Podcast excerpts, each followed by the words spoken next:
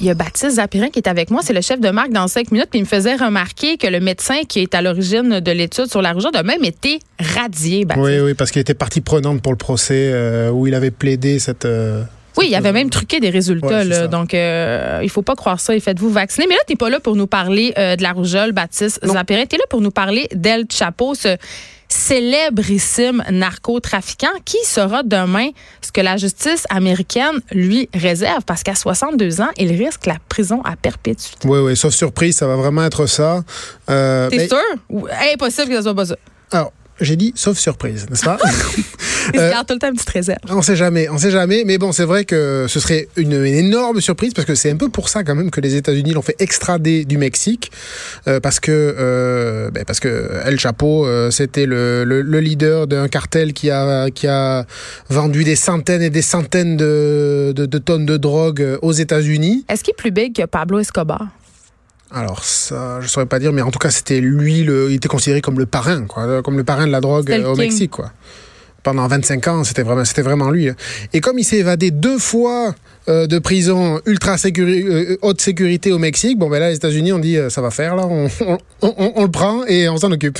OK, Et- mais là, mais là, c'est bien beau, tout ça, il s'est évadé, mais si il- on le condamne demain à la perpétuité, est-ce qu'il va encore s'évader? Mais alors, quand même, là, s'il s'évade, alors là, c'est très, très fort. hein, parce que le, la, la, la cellule, la, la prison où il, de- alors, où il devrait être envoyé, là, Si c'est tout se passe bien. Voilà, c'est tout, voilà, c'est ça. C'est encore une fois, ça, sauf surprise, c'est vraiment, c'est la prison, euh, c'est la pire prison américaine, c'est celle, euh, la- les, les pires surnoms, on appelle ça l'Alcatraz des Rocheuses, c'est c'est dans, dans le Colorado. Il serait dans une cellule de 4 mètres sur 4, euh, euh, il aurait euh, aucun, aucun mobilier, il aurait un seul tabouret, mais genre coulé dans le béton pour être sûr de pas pouvoir le prendre et faire quoi que ce soit. Une petite fenêtre de 10 cm de large et 120 cm de, de haut. Ça va faire quand même une grosse différence par rapport à la prison dans laquelle il était incarcéré au Mexique parce qu'on sait qu'il y avait une aide de la prison qui lui était complètement réservée et c'était presque comme un hôtel 5 étoiles, cette histoire-là. là. C'est c'est un peu, c'est d'ailleurs, c'est un peu le seul, parce que c'est sûr qu'au Mexique, ben, il- on en a parlé dans le 5 minutes d'aujourd'hui, il s'est, il s'est évadé. Euh, plusieurs dans deux prisons différentes mais il a réussi à corrompre les, euh, les, les, les, les, les gardiens sur place là ce serait sa seule aux États-Unis ce serait la seule moyen qu'il aurait de s'en sortir ce serait d'arriver à corrompre les gardiens euh, pour se laisser passer parce que sinon matériellement là c'est euh, sa seule distraction Geneviève ce sera une petite télévision dans sa, dans sa cellule qui diffusera des programmes religieux et éducatifs alors peut-être le film Unplanned Peut-être qu'il va y passer une place, c'est ça? J'espère que non. ce serait ce serait très cruel Mais c'est presque de la torture. Sérieusement, tu passes des programmes religieux à quelqu'un à journée longue, il y a de quoi devenir complètement fou? ah non mais le, le, le, le baron de la drogue qui reçoit ça toute la journée il va virer fou c'est sûr Oh mon sûr. Dieu. Mais peut-être, attends, paradoxalement, euh, peut-être qu'il est très religieux parce que un n'exclut pas l'autre. On sait euh, quand même que la culture mexicaine est profondément liée à la religion catholique. Ils sont très fervents. D'ailleurs, euh, le Vatican qui met beaucoup, beaucoup de moyens euh, qui sont très prosélytes en Amérique latine, justement, parce que c'est un nouveau terreau d'exploitation. Ici, c'est moins populaire, hein, fait qu'ils se tournent vers ailleurs. Mais c'est ça, peut-être que le chapeau, euh, il, il va virer bien born again, bien religieux. Là. On sait jamais, mais en tout cas, il a intérêt à faire quelque chose là, parce qu'il pourra pas s'évader comme il l'a fait au Mexique euh, avec une équipe qui lui avait creusé un tunnel. Oui, avec c'est ça, une parce que moto c'est le roi des tunnels. Ah mais c'est ça, ben, déjà c'était le roi des tunnels pour, parce que c'est comme ça qu'il a cheminé sa drogue. Mais au Mexique, il a réussi à s'évader d'une prison, donc ça c'était en euh, 2014. Euh, il a réussi à s'évader d'une prison haute sécurité, 2015 pardon, avec une équipe qui lui avait creusé un tunnel qui partait de 1 km de la prison, qui se dirigeait droit sous sa douche. Euh, et il s'est, il s'est évadé, il s'est évadé comme ça. Dire, El Chapeau, il a, il a enlevé donc le, le- la, la plaque d'évacuation d'eau de sa douche. Il y avait une échelle qui l'attendait. Il est descendu 10 mètres sous terre. Il y avait un, un rail avec une moto euh, dans un tunnel pour pouvoir s'échapper. Euh, et, et, ouais, puis ça, puis, euh, puis un kilomètre et demi plus loin, hop, une petite échelle pour remonter. Puis il avait ses amis qui, qui venaient le chercher. Mais Baptiste Zapirin, tu parles de corruption, évidemment. J'ai j'ai peine à croire qu'on a pu creuser un tunnel d'1,5 km de long sans que les gardiens s'en rendent compte, sans que personne s'en rende compte. Donc, évidemment, euh, le personnel de la prison était dans le coup. Là. Ben, c'est ce qu'on pense, c'est ce qu'on pense, oui. Et il a été en cavale combien de temps suite à cette évasion célébrissime-là? Celle-là, pas très longtemps parce que... Parce que la première, c'était quand même 13 ans de cavale. Oui, c'est ça. C'était en la première, c'était en 2001. Là, il s'est évadé dans un panier de linge sale. Donc, euh, hein, il est euh, non mais il faut être créatif quand même euh, dans ce dans ce métier. Et euh, donc là, oui, il s'était fait il s'était fait pincer 13 ans plus tard. Et puis là, son évasion en 2015, c'est un an plus tard, il s'est fait arrêter à nouveau par les autorités mexicaines. Et ben l'année suivante, là, les les, Américains l'ont fait fait extrader et donc le l'ont jugé en février coupable de son trafic de drogue aux États-Unis. Et, et, donc la peine sera, sera prononcée demain. Et non, puis et, et même son procès quand même a eu lieu sous haute sécurité parce qu'évidemment, euh, le king de l'évasion, on peut pas laisser ça aller comme ça. Et les mesures étaient absolument incroyables autour de lui. Il a pas réussi à s'évader encore. Moi, j'attends un, espèce de revirement de situation, tu sais, comme final, comme dans un film d'action où est-ce qu'un hélicoptère viendrait le chercher. Mais ce serait ce sera quand même très très dur parce que là, actuellement, il, est, il était enfermé là depuis deux ans, enfermé 23 heures sur 24 dans sa cellule. Ça reste, ça laisse une heure de marge, d'accord, mais bon, quand même, 23 heures sur 24. Tu sais comment on l'appelle euh, la prison baptiste après dans laquelle il risque d'être enfermé?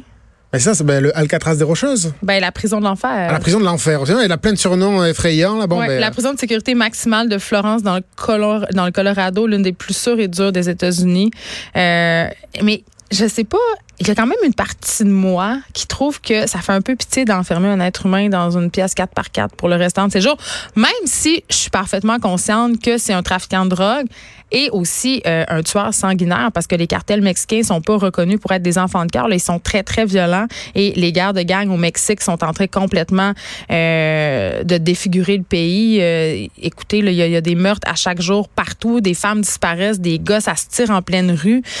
donc, mais, mais malgré tout ça, Baptiste Zapérin, j'ai l'impression que il y, a quelque, il y, a quelque, chose en moi qui est un peu pitié parce qu'on on a beaucoup glorifié ces figures-là, notamment euh, Pablo Escobar avec plein de films et la série surtout Narcos sur Netflix. Même El Chapo, il nous fascine. On a envie de connaître les détails de sa vie parce qu'évidemment, ce sont des personnes qui mènent une existence plus grande que nature. Ils sont riches, ils ont des gonzillions de dollars, ils ont des îles privées, des yachts, des avions, des femmes incroyables à leurs pieds. Donc ça nous fascine et j'ai un problème avec ça, cette espèce de fascination pour les bad boys. Mais en plus, c'est vrai que au, Mexique, il n'y a, pas, a pas juste le côté bad boy. Non, sûr parce Mexique, les gens ont peur d'eux autres. Ils, sont ben, pas des héros nécessairement. Oui, mais ils l'aiment bien quand même parce qu'il a aussi, il y a aussi un côté euh, le, petit gars qui vient de nulle part. D'ailleurs, euh, c'est pour ça que j'ai pas euh, quand pour venir, je suis venu avec un, petit extrait. C'est qu'au Mexique, on écrit, on écrit des chansons à la gloire de ces narcotrafiquants. On appelle ça les les, les, narcocorridos. J'en ai amené un petit extrait. Je sais pas si on peut le jouer. Con su fe bien puesta siguió su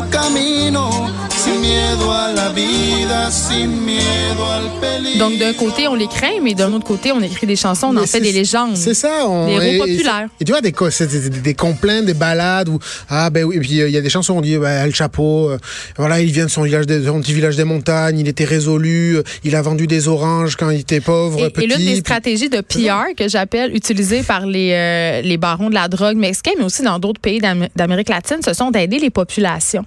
Donc, en les aidant, en construisant, par exemple, des écoles, en offrant de la nourriture, en donnant carrément de l'argent aux familles, ben, ça assure non seulement une culture du silence, mais une espèce de statut, justement, de héros populaire de Robin des Bois. Donc, Pablo Escobar et El Chapo ont pu quand même sévir très, très, très longtemps et se cacher parce qu'ils bénéficient du soutien, si on veut, d'une certaine partie de la population. Tout à fait, oui. Mais ce qu'on a moins su et qu'on a appris, par exemple, au procès euh, récemment, c'est que... Euh, le procès d'El Chapo. Oui, voilà, le procès d'El Chapo. Et ça, peut-être, ça aurait fait baisser un petit peu sa popularité. c'est que, par exemple, il s'est donné à la pédophilie aussi, puisqu'il faisait venir des filles de 13 ans, qu'il les droguait, qu'il les violait. Ça, ce sont des choses qui les, les, ont conseillé de pas en parler de ça, je pense. Donc, euh, c'est évidemment que. Mais on dirait qu'on, sais, tu me dis ça, puis on dirait quand même qu'on l'oublie parce qu'on préfère justement faire des séries télé puis des films. Puis même moi, je me questionne parce que on, les aime puis on les consomme. Mais crème, la série Narcos, il y a eu tellement, tellement, tellement d'écoutes, ça a été tellement populaire pourquoi ça nous fascine autant, je n'ai pas la réponse. Peut-être justement à cause de ce mode de vie complètement débridé dont je parlais. C'est comme des rockstars. Ouais, puis peut-être aussi le côté, ce sont des Je, je, pense aussi qu'on est dans des, dans, dans des vies. Alors ça, c'est mon opinion. J'ai aucune expertise là-dessus, là, mais euh, c'est vrai qu'on est dans des, on vit dans des sociétés où on est très, euh, euh, on a peut-être l'impression qu'on manque un peu de liberté, qu'on a du mal à s'extraire un peu des situations dans lesquelles, dans lesquelles on est. Et puis là, on a des gens qui partent de rien, puis qui font ce qu'ils veulent, et puis qui. Euh, Mais c'est le rêve américain version narcotrafiquant. C'est la conquête de l'Ouest euh, américaine à l'époque, voilà, façon, façon un cowboy hors la loi et compagnie. Enfin, c'est.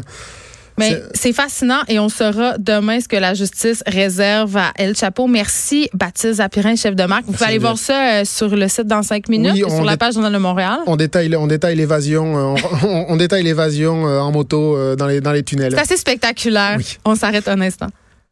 De 13 à 15, les effrontés. Cube Radio.